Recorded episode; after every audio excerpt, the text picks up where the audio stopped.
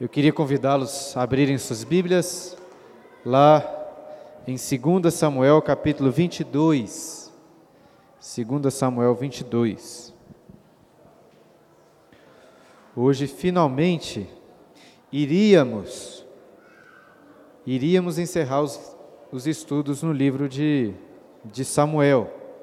Já foram cinco aulas em 1 Samuel, 11 aulas em 2 Samuel contando com a de hoje. E pelo que eu tinha dito nas semanas passadas, a aula de hoje seria a última, com o capítulo 22 e com o início do capítulo 23. Porém, maldito homem que confia no homem, né? Espero que vocês não estivessem contando com encerrar o livro hoje, porque eu mudei de ideia e o capítulo 23 vai ficar para semana que vem. E eu mudei de ideia por dois motivos, basicamente. Um deles é porque o capítulo 22 é muito grande, muito rico, e eu fiquei empolgado com ele. Mas o principal motivo é porque, encerrando o livro de Samuel, eu vou precisar de entrar no livro dos reis. Eu já comecei a ler e meditar e me adiantar também no livro dos reis, mas achei que ia ficar apertado para começá-lo já no próximo domingo. O início de cada livro costuma ser um pouco mais difícil mesmo. Por isso, eu decidi encher um pouco de linguiça, tanto hoje como no próximo domingo, para ganhar tempo nos meus estudos para o livro de Reis. E caso você ache ruim o pastor estar enrolando né, e enchendo linguiça na aula, tudo bem, você está certo em achar ruim, mas é o melhor que está tendo para vocês hoje, né? E pelo menos eu estou sendo sincero, né? Poderia enganar vocês aqui, inventando vários bons motivos para dividir o capítulo 22 e o 23, mas estou sendo honesto. E apesar de estar de ter adiantado que vou encher um pouco de linguiça durante a aula, espero que seja uma linguiça assim com algum sabor. Mas vamos lá então, vocês estão abertos aí, né? 2 Samuel 22. E antes de começarmos, vamos fazer uma oração pedindo para Deus nos abençoar nessa aula. Pai querido, te agradecemos por podermos, nesse dia do Senhor, nos reunirmos em tua presença, diante da tua palavra, para nela, para dela lermos e nela meditarmos, que tu possas, ó Deus, trazer edificação para as nossas vidas através deste salmo escrito por Davi, este cântico em 2 Samuel capítulo 22. Em nome de Jesus. Amém. Se você não estava aqui nas últimas aulas, eu vou explicar novamente o motivo pelo qual os estudos em Samuel não irão se encerrar no último capítulo do livro. Espero que já tenha ficado claro para aqueles que estão acompanhando que o capítulo 20 de 2 Samuel encerrou a narrativa do reinado de Davi, deixando os últimos quatro capítulos, do 21 ao 24, como uma espécie de epílogo que, ao meu, a meu ver, resume então a essência do, de todo o livro de Samuel com alguns textos. E apesar de serem quatro capítulos, na realidade, já disse, são seis textos distintos. E esses seis textos estão organizados em uma estrutura literária que é chamada de quiasmo. Se por algum motivo ainda você não gravou, o quiasmo é uma estrutura literária muito comum nas escrituras, em que a primeira parte da estrutura se relaciona com a última, a segunda com a penúltima e assim por diante, deixando no centro a mensagem mais importante de todos os textos. E é justamente para essa parte central que vamos olhar hoje, nós vamos começar a estudar hoje, tendo em vista que nas últimas aulas nós já estudamos sobre a primeira e a última, né, a segunda e a penúltima parte deste quiasmo. Então estamos no centro e bem no centro do quiasmo desses quatro capítulos encontramos dois salmos que Davi escreveu em louvor ao Senhor. O primeiro deles é um longo salmo que está aí no capítulo 22. Inclusive, é um salmo que foi incluído no livro dos Salmos, no salmo de número 18. Até lemos algumas partes deles aqui, dele aqui na reunião de oração. E se não me engano, este é o maior de todos os salmos que foi escrito por Davi, pelo rei Davi. Já o segundo salmo deste quiasma em 2 Samuel é, foi o último salmo escrito por Davi, com apenas seis versículos. Este vai ficar para a próxima aula. Nosso objetivo hoje é ler e meditar no primeiro salmo aí do quiasmo, em 2 Samuel capítulo 22. Acompanhe comigo então o primeiro versículo que começa dizendo assim: Falou Davi ao Senhor as palavras desse cântico no dia em que o Senhor o livrou das mãos de todos os seus inimigos e das mãos de Saul. Algumas pessoas podem até achar que estudar teologia com profundidade será uma tarefa monótona, né, com livros de teologia muito sistemáticos, muito teóricos. E realmente as discussões técnicas, sistemáticas, que nos fazem quebrar a cabeça com argumentos, com raciocínios complexos, fazem parte do estudo da teologia. Entretanto, essa parte sistemática é apenas uma das várias áreas da teologia. Nós encontramos na Bíblia textos bem densos, com raciocínios complexos. Porém, mais do que isso, nós encontramos na Bíblia muitas narrativas e muitos textos poéticos, muitas poesias.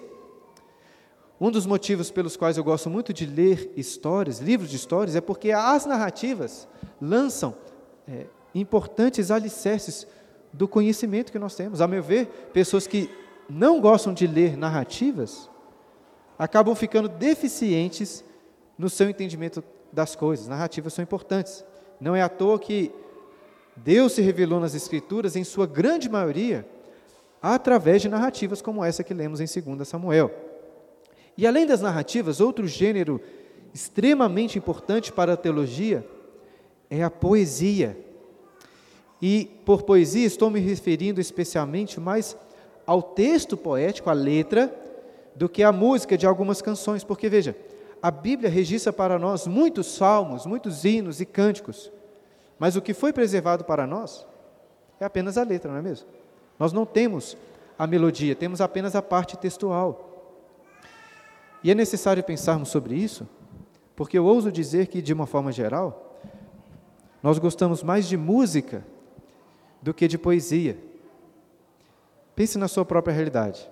Quantas poesias e quantos livros de poesia você já pegou para ler? Agora compare o seu gosto por poesia com o seu gosto por música.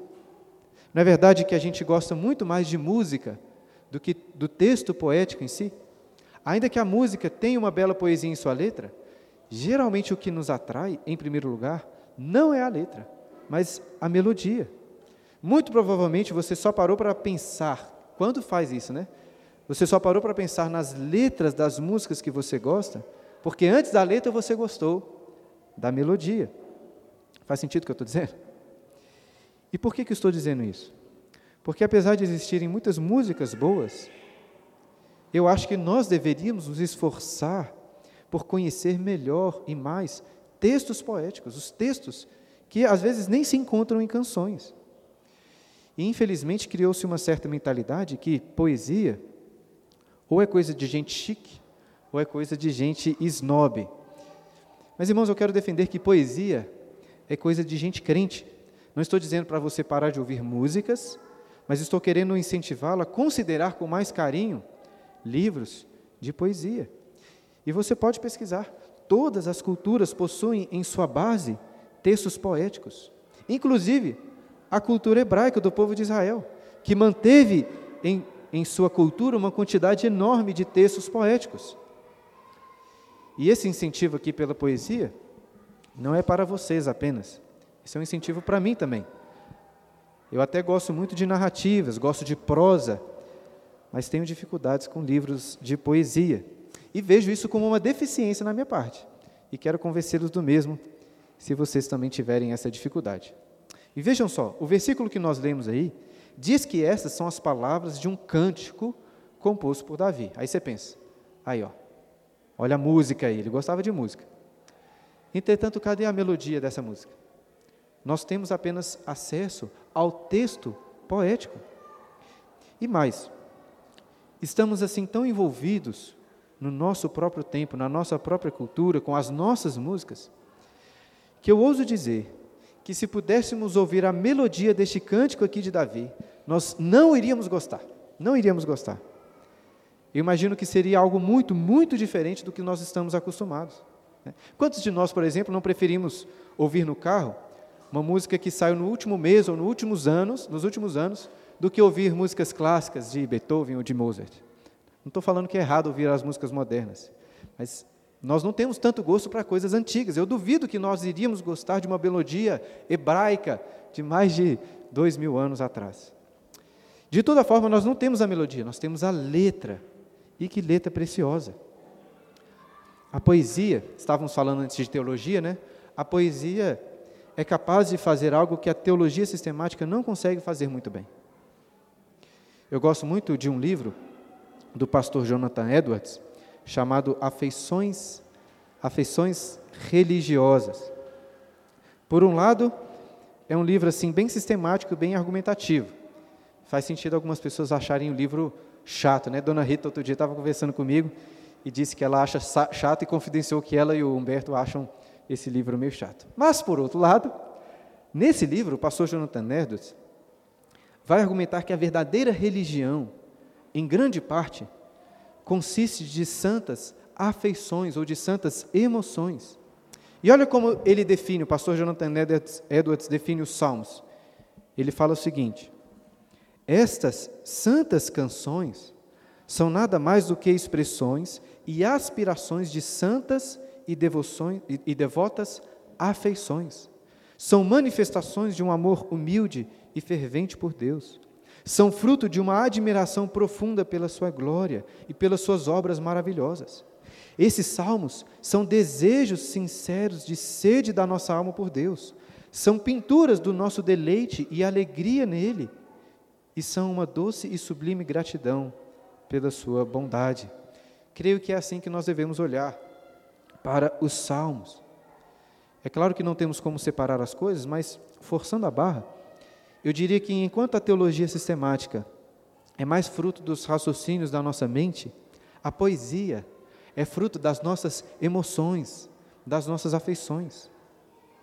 E perceba que eu não disse que ela é fruto do, no, do nosso coração, visto que, segundo as Escrituras, o coração não é sede das emoções, simplesmente. O coração é sede tanto da mente como das emoções.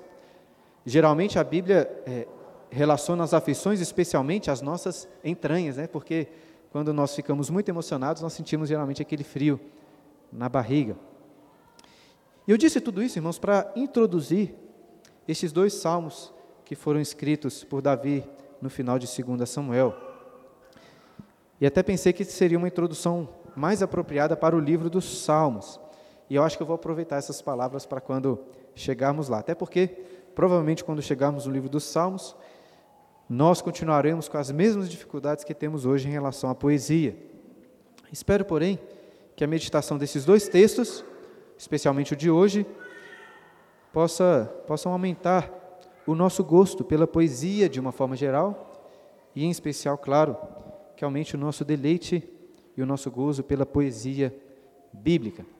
Vamos ler novamente o versículo 1 para contextualizarmos esse salmo de Davi, lembrarmos, olha só. Falou Davi ao Senhor as palavras desse cântico no dia em que o Senhor o livrou das mãos de todos os seus inimigos e das mãos de Saul. Então, creio que ficou clara a importância dos cânticos bíblicos. Inclusive, encontramos cânticos no início, no meio e no fim de, de Samuel. Logo lá no começo do livro, encontramos o cântico de Ana, 1 Samuel capítulo 2.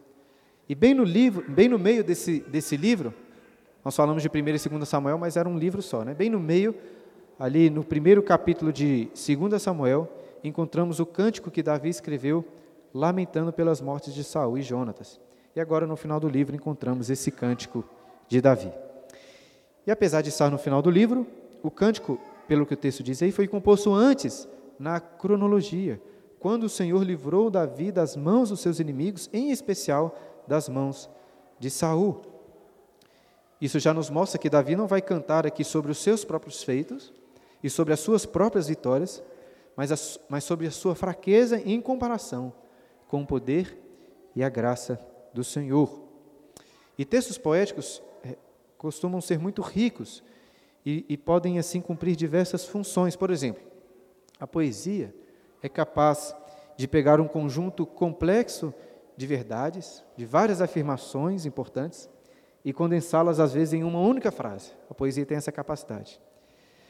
Ao mesmo tempo, a poesia pode fazer o caminho inverso, de pegar uma afirmação simples e expandi-la de várias formas, com diversas imagens, com diversas metáforas que embelezam e tornam mais verdadeira aquela simples afirmação. E parece-me que essa é a segunda função da poesia que Davi, essa segunda função da poesia que Davi utiliza neste salmo aqui. Por exemplo, ele poderia simplesmente ter dito: Deus é a minha proteção, como coloquei ali no esboço. Porém, nos versículos 2 e 3, o que Davi vai fazer é se utilizar de oito imagens diferentes para expandir essa simples afirmação. Coloquei para vocês aqui as afirmações mais simples, vamos dizer assim, e que o salmo vai expandi-las em muitos versos. Olha agora, versículos 2 e 3. E disse: O Senhor é a minha rocha, a minha cidadela, o meu libertador, o meu Deus, o meu rochedo em que me refugio, o meu escudo, a força da minha salvação, o meu baluarte o meu refúgio. Ó Deus, da violência tu me salvas. Uma coisa que costuma nos desanimar nas poesias são aquelas palavras difíceis que nós não sabemos o significado. Cidadela, porém, por, por exemplo, né, cidadela, como Davi fala aí, não sei se você sabe, mas se refere a um, a um tipo de fortaleza que é colocado em um lugar estratégico na cidade para proteção. E baluarte, talvez você já tenha ouvido falar, mas não saiba o que é, Baluarte, que também pode ser chamado de bastião, se refere a uma fortaleza segura. A palavra hebraica tem a ver com, com altura, como se fosse um lugar bem alto e por isso difícil de ser alcançado e ser e assim é seguro. Obviamente, Davi está aqui se utilizando de metáforas. Deus não é uma rocha, Deus nem é mesmo um baluarte. Mas todas essas imagens fizeram parte da realidade do dia a dia de Davi. É fácil conseguir imaginar Davi aqui no alto de um rochedo ou em um baluarte, enquanto enfrentava os seus inimigos. Ou seja, o que Davi está fazendo aqui é olhar para trás e se lembrar que Deus é quem o protegia através de todos esses recursos. Deus pode nos proteger de um ataque inimigo sem nenhum desses instrumentos, sem um escudo, por exemplo. Mas ordinariamente ele nos defende através do escudo, através desses instrumentos. Certamente você não teve experiências de guerra como essas de Davi. Ainda assim, imagino que você também pode, como ele, olhar para trás e perceber como que Deus o protegeu de acidentes, da violência de bandidos, de doenças e de vários outros males, através de circunstâncias ordinárias. Veja, Deus não precisa aparecer miraculosamente dos céus. Quando você sai para viajar e ora pedindo para que Deus o proteja, ele de fato vai com você. Ele envia anjos ali para estarem com, com você no caminho para protegê-lo. Lembre-se que esse salmo aqui foi esse, esse salmo que Davi escreveu, foi depois incluído no livro dos Salmos. Era para ser cantado por toda a congregação de Israel. As experiências que Davi teve aqui de proteção divina são experiências comuns a todos os crentes. E abrindo aqui uma nota de rodapé, eu não sei se você já viu isso acontecendo, mas tem um pessoal um pouco chato que fica às vezes inventando umas regras para aqueles cânticos que serão cantados ou que podem ser cantados na igreja. Por exemplo, eu já ouvi mais de um pastor dizendo que as letras de música na igreja não podem ter em vista um único indivíduo, elas devem ser sempre congregacionais. Como assim? Ao invés de cantarmos na igreja cânticos que dizem: Deus é o meu Salvador, Deus é o meu Rei. Devemos cantar que Ele é o nosso Salvador, que Ele é o nosso Rei, já que estamos cantando com toda a igreja. Talvez você já tenha ouvido algum raciocínio assim, algum argumento nesse sentido. Faz sentido? Faz sentido. Mas está certo? Não, está errado. É só pensar nesse salmo aqui de Davi. Eu não acho que nós é, devemos apenas cantar os salmos, mas obviamente os salmos servem como um paradigma para os cânticos que cantamos na igreja. Não que os cânticos modernos sejam muito bons, né? tenham letras muito boas. Eu não conheço tantos assim, mas sei que tem muitas letras bem ruins e bem fracas.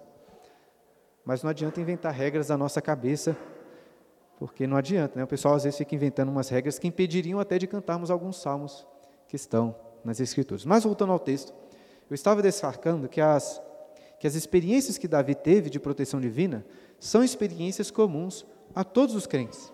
E como ele, nós podemos cantar e orar de uma forma pessoal e dizer: olha, o Senhor é a minha rocha, o Senhor é a minha cidadela, o meu libertador. Você não está aqui na igreja apenas para proclamar quem Deus é de uma forma geral e genérica.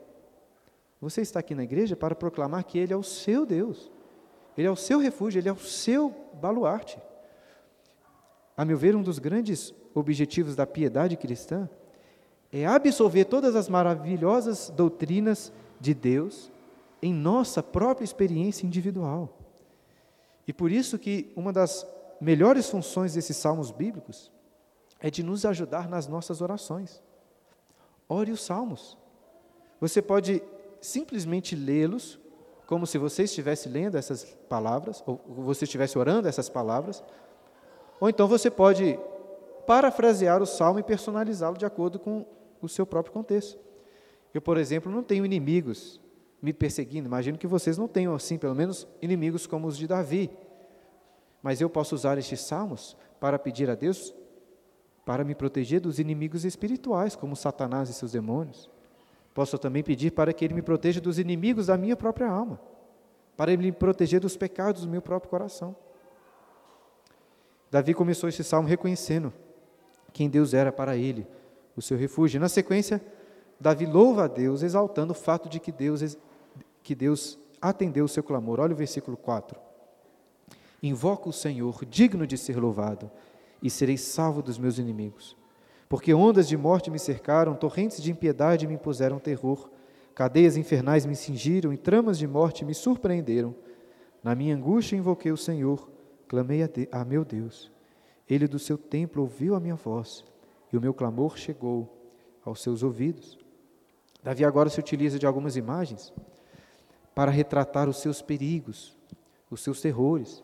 Primeiro ele se compara como que com um barqueiro no mar sendo tomado pelas ondas, ou como uma pessoa que está aterrorizada pelas torrentes de água. No versículo 6 ele fala das cadeias, o, o termo é das cadeias do Sheol, do lugar dos mortos, as cadeias infernais, como se a morte tivesse aparecido para levá-lo embora.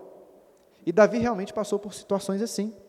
Lá em 1 Samuel, no capítulo 20, é, 1 Samuel 20, versículo 3, Davi chega a dizer a Jonatas o seguinte: Tão certo como vive o Senhor e tu vives, Jonatas, apenas há um passo entre mim e a morte. Por muito tempo, Davi esteve então sobre este barco aí, sendo cercado pelas ondas terríveis da morte. E no meio do temor, como lemos aí no versículo 7, Davi invocou o Senhor. Deus ouviu a sua voz e o salvou. Davi realmente provou muito da eficácia da oração em tempos de angústia. E se você observar bem, verá que no versículo 4, até disse isso na, na reunião de oração. Davi não diz que invocou o Senhor no passado. No versículo 4 ele diz: Invoco o Senhor, digno de ser louvado, e serei salvo dos meus inimigos. Ou seja, não foi algo do passado, mas algo qual, pelo qual Davi podia contar. Deus sempre iria ouvir o seu clamor e salvá-lo. E nós podemos contar com isso também, como ressaltei na, na reunião de oração. Na sequência, do versículo 8 ao versículo 20, Davi conta sobre como Deus o salvou. São muitos versículos e vamos lendo aí por partes. Versículo 8. Então a terra se abalou e tremeu, vacilaram também os fundamentos dos céus e se estremeceram porque ele se indignou. Aqui está falando do Senhor, né, de Deus. Das suas narinas subiu fumaça, e da sua boca fogo devorador. Dele saíram carvões em chama. Baixou ele os céus e desceu, e teve sob os seus pés densa escuridão. Cavalgava um querubim e voou, e foi visto sobre as asas do vento. Se os inimigos de Davi eram terríveis, eram amedrontadores, muito mais terrível é o Deus de Davi. E percebam, o que aconteceu quando, Davi, quando Deus ouviu o clamor de Davi, o que aconteceu? A terra e os céus tremeram diante da ira do Senhor. Olha o versículo 8 novamente. Então a terra se abalou e tremeu, vacilaram também os fundamentos dos céus e se estremeceram. Por quê? Porque ele se indignou. Eu nunca passei por um terremoto, mas deve ser uma experiência horripilante. E Davi disse que toda a terra tremeu, por quê? Porque Deus estava irado. A escuridão veio sobre a terra. E as imagens aqui de Deus parecem até se referiam a um dragão, um dragão poderoso, irado, bufando fogo devorador. Ou então de um cavaleiro cavalgando em um querubim, que deve ser até mais amedrontador do que os dragões. Davi estava falando do seu próprio Deus. Tente imaginar que você escute, escute o clamor de um filho seu sendo atacado, sofrendo algum mal. O que você faria? Imediatamente se levantaria, irado, pronto para atacar quem quer que fosse para proteger o seu filho. E é exatamente assim que Deus, que Davi está descrevendo a Deus. Mas com uma diferença muito significativa, né? Porque enquanto nós somos pais fracos, impotentes diante de tantas coisas, Deus é o Todo-Poderoso, que controla os céus, que controla a terra e toda a natureza. Note nos versículos seguintes como que Deus vai colocar toda a criação, todo o seu poder em ação para salvar o seu filho. Olha o versículo 12. Por pavilhão pôs ao redor de si trevas, ajuntamento de águas, nuvens dos céus. Do resplendor que diante dele havia, brasa de fogo se acenderam. Trovejou o Senhor desde os céus. O Altíssimo levantou a sua voz, despediu setas e espalhou os meus inimigos, e raios e os desbaratou. Então se viu o leito das águas, e se descobriram os fundamentos do mundo, pela repreensão do Senhor, pelo iroso resfolgar das suas narinas. Vale aqui a pena lembrar que essa é uma linguagem poética. Evidentemente, Deus não salvou Davi enviando um raio né, contra cada um dos seus inimigos. Mas certamente ele não fez isso para proteger Davi de Saul, por exemplo. E em certa medida, podemos dizer que Davi está usando aqui uma linguagem exagerada, uma linguagem hiperbólica. Mas quero mostrar para vocês que essa é a linguagem correta, a linguagem da fé. Creio que nós também devemos olhar para as circunstâncias ordinárias que Deus usa para cuidar das nossas vidas dessa mesma maneira. Porque o que Davi está mostrando é que o Deus que controla o céu, a terra e o mar é o nosso Deus. É Ele que vem ao nosso encontro para nos salvar. Essa semana, no culto doméstico lá em casa, estávamos lendo em Mateus, aquele texto clássico, clássico quando Cristo acalmou o mar, acalmou a tempestade. E então os discípulos maravilhados disseram: Quem é este que até os ventos e o mar lhe obedecem? Nós certamente podemos confiar no Deus, irmãos, que tem os céus, que tem a terra, que tem os mares à sua própria disposição. Ele pode nos salvar, assim como salvou Davi, versículo 17. Do alto me estendeu ele a mão e me tomou, tirou-me das muitas águas, livrou-me do forte inimigo, dos que me aborreciam, porque eram mais poderosos do que eu. Assaltaram-me no dia da minha calamidade, mas o Senhor me serviu de amparo. Trouxe-me para um lugar espaçoso, livrou-me, porque ele se agradou de mim. Davi estava como que afundando com o ataque dos inimigos poderosos, ele estava prestes a morrer. E note que Deus não impediu que Davi sofresse ataques, mas Deus impediu que, a, que Davi afogasse ali. Justamente no momento em que Davi estava quase se afogando, sem nenhuma esperança humana, sem onde recorrer, Deus foi até ele e o tirou das muitas águas, do meio dos seus inimigos, e o levou para uma terra espaçosa, para uma terra firme e segura.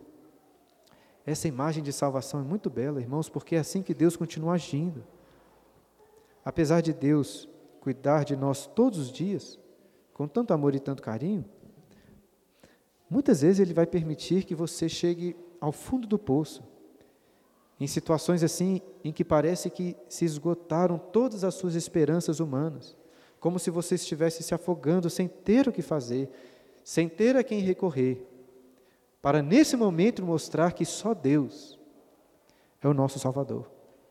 Certamente essa é a imagem da nossa salvação, porque somente quando esgotamos todas as nossas esperanças humanas e reconhecemos que nada, nada podemos fazer por nós mesmos, é que seremos alvos da salvação divina. E esse retrato aqui de Deus tirando Davi das águas me fez lembrar de uma conversa que o reverendo Solanki, que é o pastor indiano que nós apoiamos aqui na igreja lá na Índia, uma conversa que ele teve com o meu avô. E eu estava no meio dessa conversa, traduzindo ali o inglês para o português, porque o meu avô, apesar até de ter feito um doutorado nos Estados Unidos, hoje, por causa da idade, ele tem um pouco de dificuldade com o inglês. Isso já tem alguns anos. O reverendo Solon, que foi, foi, quando ele estava aqui no Brasil, ele foi almoçar lá na casa do meu, dos meus pais, comeu uma feijoada lá, né, comeu muita pimenta, o pessoal ficou horrorizado lá com a pimenta do, do indiano, né? E nesse domingo, o meu avô estava presente. E meu avô, apesar de ter crescido em um ambiente católico romano, hoje basicamente é um ateu. Ainda assim, mesmo ateu, ele estava conversando com o reverendo Solanqui, e, e meu avô comentou que gosta muito da Bíblia, que, que gosta da Bíblia porque ela traz ensinamentos importantes e preciosos. E nesse momento o reverendo Solanqui virou para o meu avô e eu traduzi o que ele disse. Né? Ele disse o seguinte: Quando uma pessoa está afundando por não saber nadar, não adianta nada jogar para ela um livro que ensine sobre a natação. Porque essa pessoa precisa de alguém que, que entre na água e a tire de lá. Nós não precisamos de ensinamentos revelados na Bíblia, pastor Solanque disse. Nós precisamos do Salvador, que é revelado na Bíblia. E essa, irmãos, é a imagem retratada por Davi nesses versículos. Em uma situação assim de completo desespero e terror, Deus estendeu a mão para livrá-lo. E Davi termina o versículo 20 dizendo que Deus o livrou, olha aí, porque se agradou de mim. Como assim Deus se agradou de Davi? Os próximos versículos explicam, olha, versículo 21. Retribuiu-me o Senhor segundo a minha justiça, recompensou-me conforme a pureza das minhas mãos, pois tenho guardado os caminhos do Senhor e não me apartei perversamente do meu Deus. Porque todos os seus juízos me estão presentes e dos seus estatutos não me desviei. Também fui inculpável para com ele e me guardei da iniquidade. Daí, retribuir-me o Senhor segundo a minha justiça, segundo a minha pureza diante dos seus olhos. Para com benigno, benigno te mostras, com íntegro, também íntegro. Com puro, puro te mostras, com perverso, inflexível. Tu salvas o povo humilde, mas com um lance de vista abate os altivos. Tu, Senhor, és a minha lâmpada, o Senhor derrama luz nas minhas trevas. Então, Davi está dizendo que Deus o salvou, que Deus derramou a luz nas suas trevas. Por quê? Por causa do quê? por causa da sua justiça, porque Davi era puro de mãos e porque ele guardou os caminhos do Senhor. Aí você pensa, né? Como assim? Como assim? Tudo bem que Davi não cometeu injustiças contra Saul. E realmente ele foi perseguido injustamente várias vezes. No entanto, esse salmo aqui está na conclusão do livro de Samuel. Um livro que conta toda a história de Davi. Certamente você fica se perguntando, né, como que Davi poderia dizer que suas mãos que tomaram Batseba eram mãos puras? Como Davi poderia dizer que foi benigno ao condenar Urias à morte? Como ele poderia se achar humilde ao ter ensoberbecido o seu coração naquele senso que fez de Israel condenando à morte 70 mil homens? Não, não pode ser este o mesmo Davi que escreveu essas palavras aqui. Mas é o mesmo Davi. E é o mesmo Davi que escreveu o Salmo de número 14, dizendo no versículo 3: Não há quem faça o bem, não há um sequer. É o mesmo Davi, irmãos, que pecou terrivelmente, mas é o mesmo Davi que ouviu a voz de Deus através do profeta Natan dizendo: O Senhor te perdoou o teu pecado. É claro que Davi não era um homem justo por si só, mas havia, vida, havia sido justificado por Deus mediante a fé. Eu sei que Davi não conhecia a carta aos Romanos, em que Paulo explica a teologia da justificação pela fé. Mas Davi certamente conhecia Gênesis capítulo 15, versículo 6. E o que, que diz lá? Que Abraão creu no Senhor, teve fé em Deus, e isso lhe foi imputado para a justiça. Davi confiava nisso. Deus atende apenas a oração dos justos. E Deus só atendeu o clamor de Davi porque Davi havia sido justificado mediante a fé na aliança que Deus fez. E talvez você ache muito difícil orar, né, cantar essas mesmas palavras. Imagine você orando dessa forma, né? Retribuiu-me o Senhor segundo a minha justiça, conforme a pureza das minhas mãos. Eu tenho guardado os caminhos do Senhor, eu não me andei, eu não me apartei perversamente do meu Deus.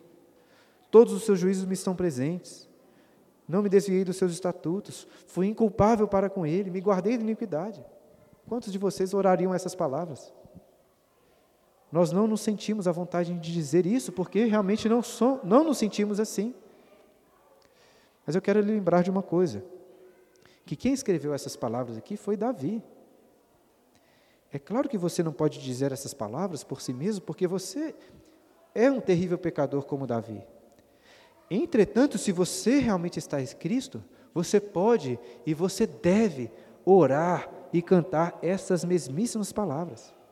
E eu digo uma coisa: é preciso assim muita fé, muita fé mesmo, e muita ousadia para crer que a justiça de Cristo de fato foi imputada ao Senhor e dizer então: retribui-me o Senhor segundo a minha justiça, aquela justiça que foi imputada, a justiça de Cristo que agora é minha. Nenhum injusto é salvo por Deus, mas aqueles que foram justificados por Cristo, estes são salvos por Deus.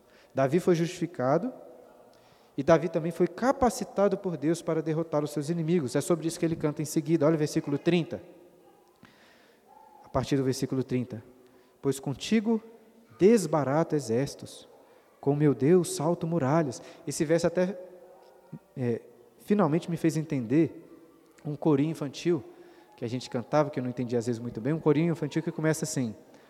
Vocês devem conhecer, né? A alegria está no coração de quem já conhece a Jesus. A letra dessa música é muito boa. Estava, até estava comentando com a Clara, porque eu e ela sempre estranhávamos uma parte desse, desse coro, desse corinho que diz assim: Posso pisar numas tropas e saltar as muralhas, aleluia. Cristo é a rocha da minha salvação, com Ele não há mais condenação. Posso pisar numas tropas e saltar as muralhas, aleluia. Aí eu pensava assim, né? Como como assim, né? Pisar numas tropas, saltar as muralhas. O que, que isso tem a ver com o resto do corinho? É, parece que essas partes são colocadas ali só para animar as crianças e fazer aqueles gestos, né? Mas lendo agora esse salmo, me veio uma luz. Porque veja como que Davi claramente está fazendo uma associação entre a salvação com saltar as muralhas, com vencer as tropas inimigas. Esse corinho cresceu muito no meu conceito depois que eu li esse salmo aqui. Mas voltando ao salmo de Davi, percebo como que ele está falando que Deus é aquele que o capacita a realizar os seus feitos. Ele continua, versículo 31. O caminho de Deus é perfeito, a palavra do Senhor é provada. Ele é escudo para todos os que nele se refugiam. Pois quem é Deus senão o Senhor? E quem é rochedo senão o nosso Deus? Deus é a minha fortaleza e a minha força, e Ele perfeitamente desembaraça o meu caminho. Ele, me, ele deu a meus pés a ligeireza das costas, e me firmou nas minhas alturas. Ele adestrou as minhas mãos para o combate de sorte que os meus braços vergaram um arco de bronze. Também me deste o escudo de teu salvamento, e a tua clemência me engrandeceu. Alongaste sobre os meus passos o caminho, e, so, e os meus pés não vacilaram. Nesses versículos, Davi volta a falar de Deus como um rochedo, ressaltando que Deus era o seu escudo e o seu refúgio. Porém, note que além dessa ideia de proteção, Davi agora exalta Deus, a figura de Deus, como uma rocha que está sob os nossos pés. Como se Deus estivesse assim nos dando um lugar firme para podermos pisar. Nesse sentido, Deus era o suporte de Davi, aquele que o capacitava, que o erguia, que o equipava, que dava ligeireza aos seus pés, que adestrava as suas mãos para o combate.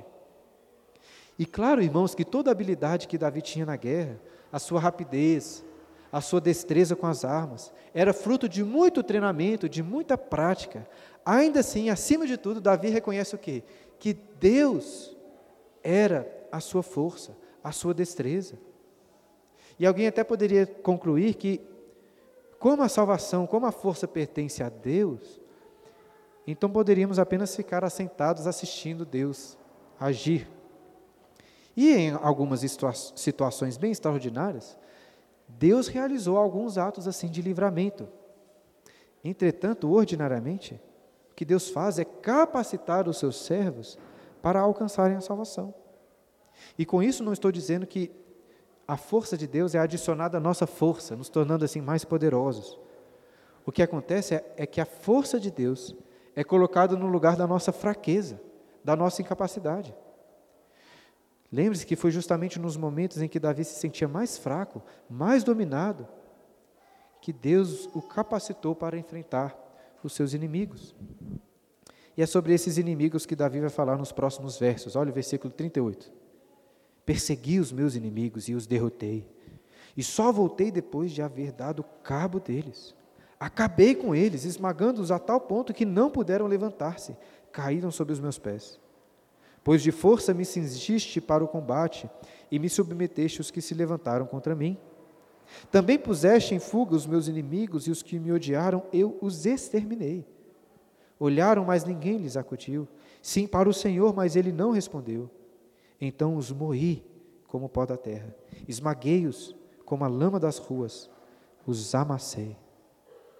Lá no início do salmo, Davi cantou sobre a ira de Deus se levantando contra os inimigos. Agora, porém, ele canta sobre a sua própria fúria contra os inimigos, falando de Deus como aquele que o capacitou então para derrotá-los, esmagá-los. Tenta imaginar só, né, a igreja, o povo de Israel cantando esses versos: persegui, derrotei, dei cabo, acabei, esmaguei, exterminei, amassei os meus inimigos. É claro que estamos em um contexto diferente. Ainda assim, não podemos perder de vista, irmãos, o que a Bíblia fala sobre a condenação e o castigo dos inimigos. Não podemos só cantar sobre a salvação que Deus dá aos seus filhos. A Bíblia não fala apenas sobre a salvação. Este não é um cântico apenas de salvação. Não podemos cantar apenas sobre a salvação sem cantarmos também sobre a condenação dos inimigos.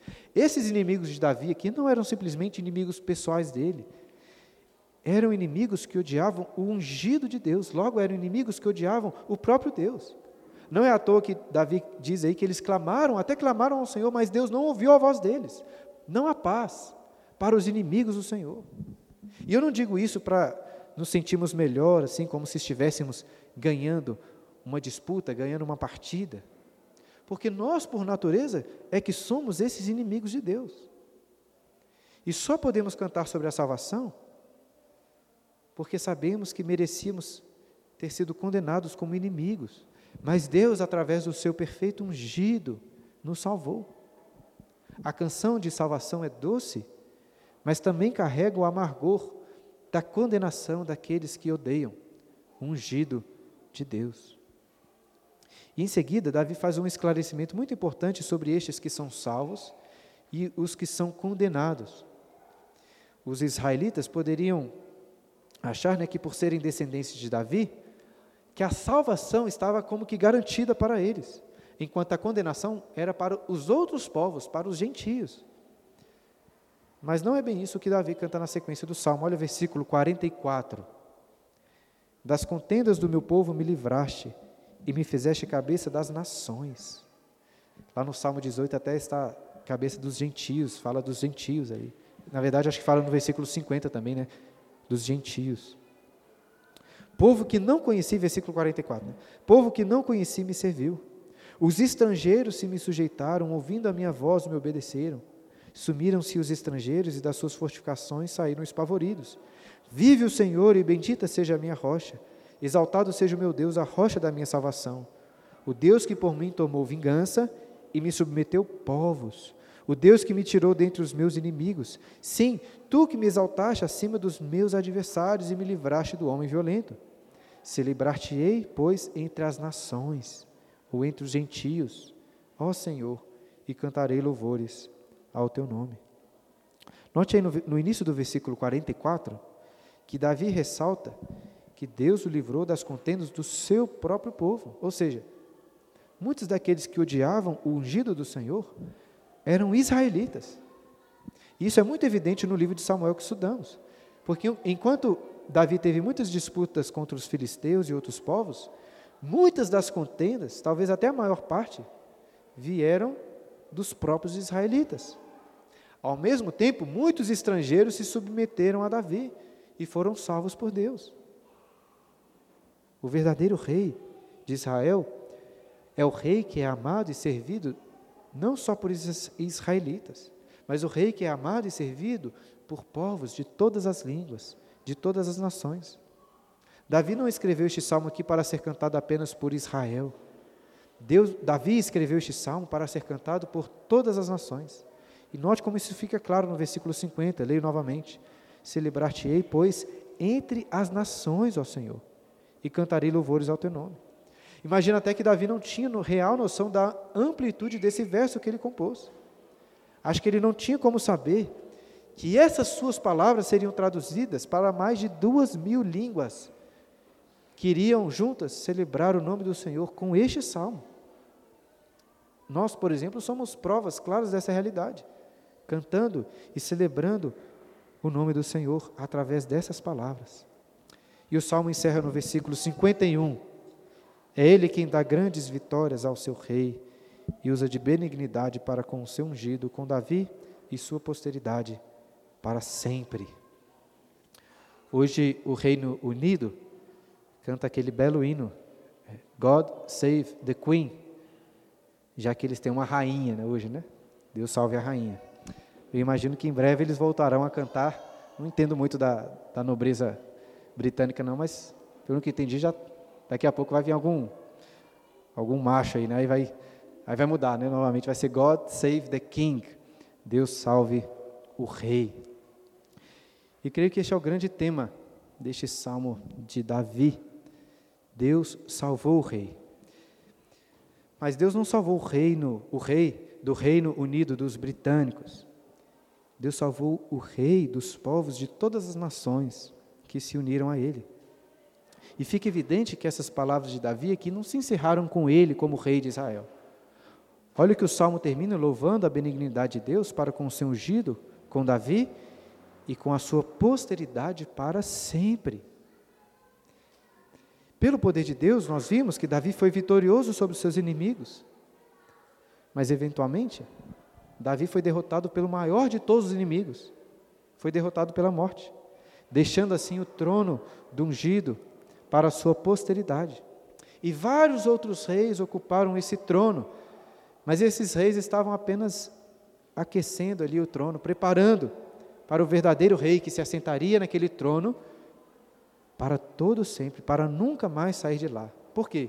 Porque esse rei, este sim venceria o maior de todos os inimigos, que é a morte. No fim das contas, Deus salvou Davi e deu a vitória a Davi, para que através da sua descendência viesse Jesus Cristo, aquele que venceria todos os inimigos e seria o Salvador do mundo. Lá em Romanos capítulo 15, versículo 9, Paulo, sem nenhuma dificuldade, aplica o versículo 50 deste salmo às nações que se submeteram a Davi, mas se referindo àqueles gentios que se submeteram, na verdade, a Cristo. Porque Jesus é o grande rei deste salmo aqui. Mas com uma diferença grande, muito significativa. Jesus, o filho de Davi, não é o rei que veio para ser salvo. Jesus é o rei, o rei que veio para nos salvar.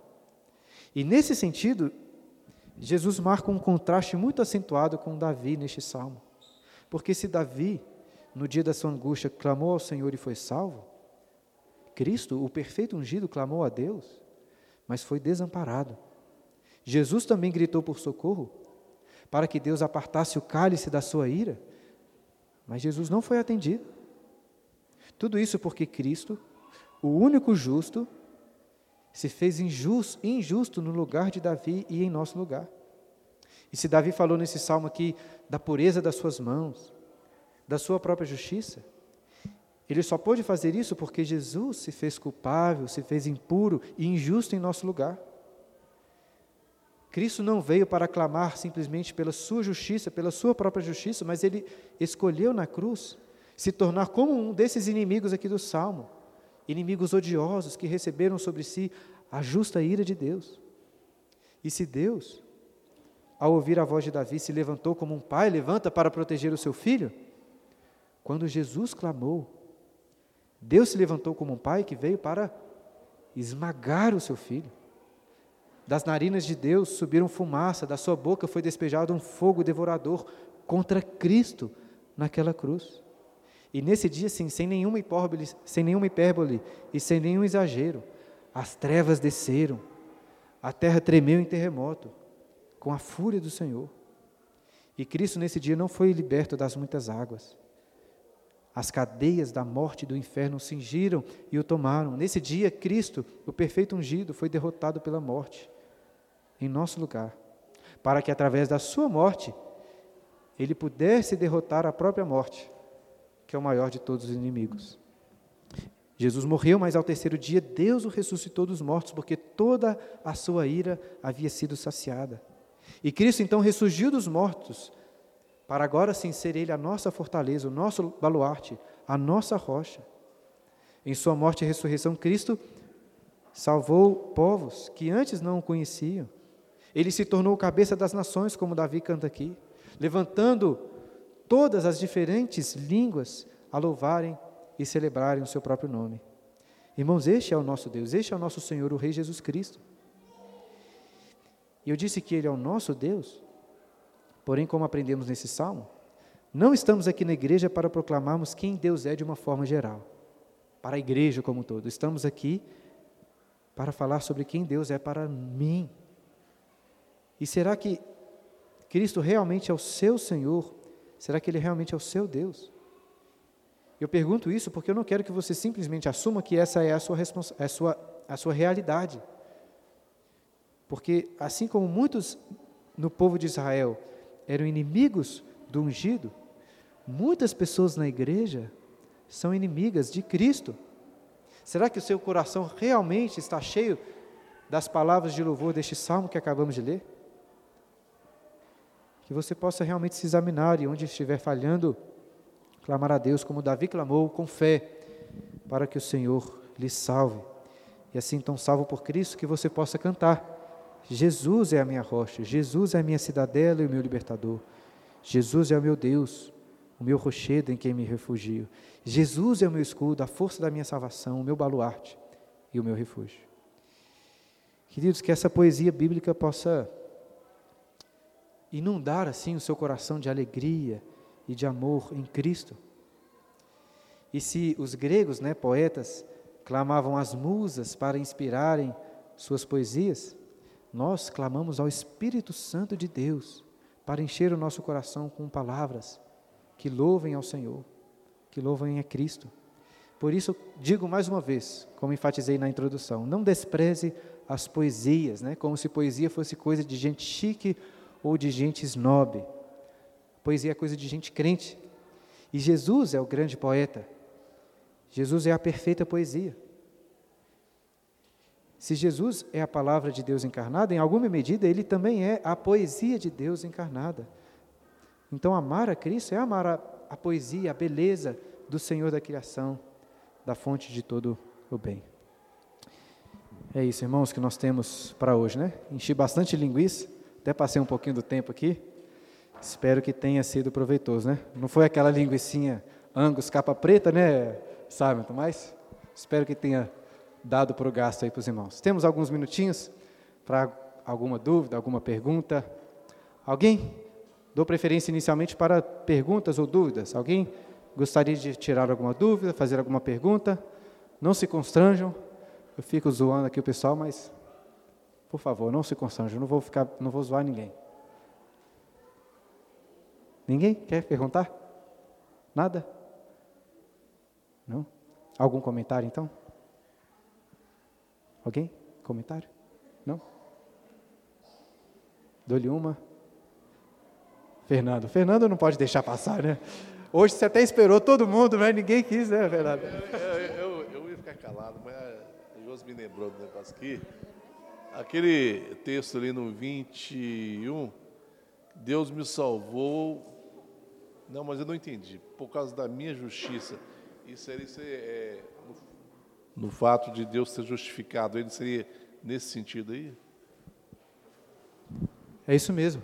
É, eu falei de duas coisas, né? Primeiro, porque, em certa medida, quando Davi enfrentou alguns inimigos, por exemplo, como estava, quando estava sendo perseguido por Saul, Davi estava é, sofrendo uma perseguição injusta, né? Ele não tinha cometido mal contra Saul, pelo contrário. Davi era sempre leal e justo nesse sentido. E né, Davi teve duas chances de matar Saul e não fez. Então, nesse sentido, eu acho que ele até poderia clamar pela sua justiça no seguinte sentido: olha, eu tenho feito bem, é, minhas mãos estão puras, eu não matei o, o, ungido do Senhor, então me salva dele. Então, faz sentido Davi orar nesse, é, levando em consideração isso. Porém, eu acho que, assim, são palavras muito fortes, né? Ele fala assim, claramente, as minhas mãos são puras, não fizeram nenhum mal. Aí você fala assim, ah, não tem como ser Davi mesmo isso aqui. Por quê? Porque a doutrina da justificação pela fé não é uma doutrina de Paulo aos Romanos e uma doutrina do Novo Testamento. Isso é doutrina bíblica desde os tempos lá de Gênesis, né? Nós vemos lá, por isso que eu citei o exemplo de Abraão. Então Davi acreditava que assim como Abraão, pela fé, ele foi justificado. Deus olhava para Davi não olhando para suas, seus pecados, porque os seus pecados tinham sido perdoados, mas olhava para Davi percebendo nele Cristo, o verdadeiro ungido, né, a justiça do, do ungido. Então, nesse sentido, Davi podia dizer: salva-me pela minha justiça, não a sua própria, mas a justiça que foi imputada a ele. E falo novamente: nós devemos orar da mesma forma. Não se estranhe se alguém ou algum dia eu orar assim, olha, Senhor, nos salve pela nossa justiça. Porque isso é bíblico. A justiça que Cristo é, imputou a nós, né, que é considerada como, como nossa.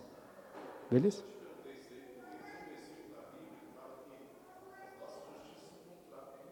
Exato. Um, uma das grandes. É, preste atenção nisso, irmão, isso é importante, hein? Pra quando vocês estiverem lendo a Bíblia um dos maiores segredos de interpretação bíblica, como a nossa confissão de fé coloca muito bem, é interpretar a Bíblia pela própria Bíblia. E muitas vezes, quando você lê as Escrituras, você vai perceber que ela fala de coisas que parecem sim contraditórias, mas é, é porque na verdade ela está falando de coisas em sentidos distintos. Então, um dos grandes segredos para a interpretação bíblica é nós entendermos as diferentes nuances do texto. A gente não pode sempre querer ser muito assim literal e, e absoluto em algumas interpretações, como se, ah, se disse aqui uma coisa e logo depois disse que é de outro jeito, então está errado, não pode ser assim. Às vezes a gente, o, o nosso problema é que às vezes a gente pega uma doutrina e fala assim, olha, Deus é soberano sobre todas as coisas, então tudo depende do poder dele, logo, nada depende de nós, do que eu fizer não vale de nada. Mas não é assim que a Bíblia explica as coisas. Da mesma forma, a Bíblia fala que as nossas próprias justiças são, é, são trapos de imundícia, não valem de nada. Mas ao mesmo tempo a Bíblia fala que a nossa justiça é valiosa perante Deus. Por quê? Aí você tem que entender as nuances. Quando ele fala da nossa justiça, está falando da nossa própria justiça como pecadores. E quando Davi clama para Deus ouvi-lo segundo a sua justiça, ele está se referindo à justiça que foi imputada a ele, a justiça de Cristo. Então, interpretação bíblica, a gente tem que entender essas diferentes nuances, né? Palavras são usadas em contextos diferentes para se referir a coisas distintas também. Então a gente tem que entender essa, dessa forma. Beleza? Foi boa pergunta aí para dar essa dica hermenêutica aí, né, Assanto? Vamos encerrar então, irmãos? Ninguém aí apareceu com outra dúvida não, né? E é isso, irmãos, vamos fazer uma oração e depois estamos despedidos. Deus Santo, Pai querido, graças te damos por esse dia, Senhor, por esta aula por este salmo que foi escrito por Davi, este cântico tão precioso, tão instrutivo, que possamos, ó Deus, aprender com ele, aprender sobre ele, sobretudo que essas palavras possam animar o nosso coração a, a louvarmos o teu nome, Senhor. Pois tu enviaste o teu filho Jesus, o nosso rei, o nosso salvador, que veio para sofrer o castigo que estava sobre nós e assim ser o nosso Salvador, vencendo o maior de todos os inimigos, que é a morte, nos garantindo assim a vida eterna para todo sempre. Te agradecemos, ó Deus, então em nome de Jesus, o Rei que se assenta no trono para todo sempre. Amém.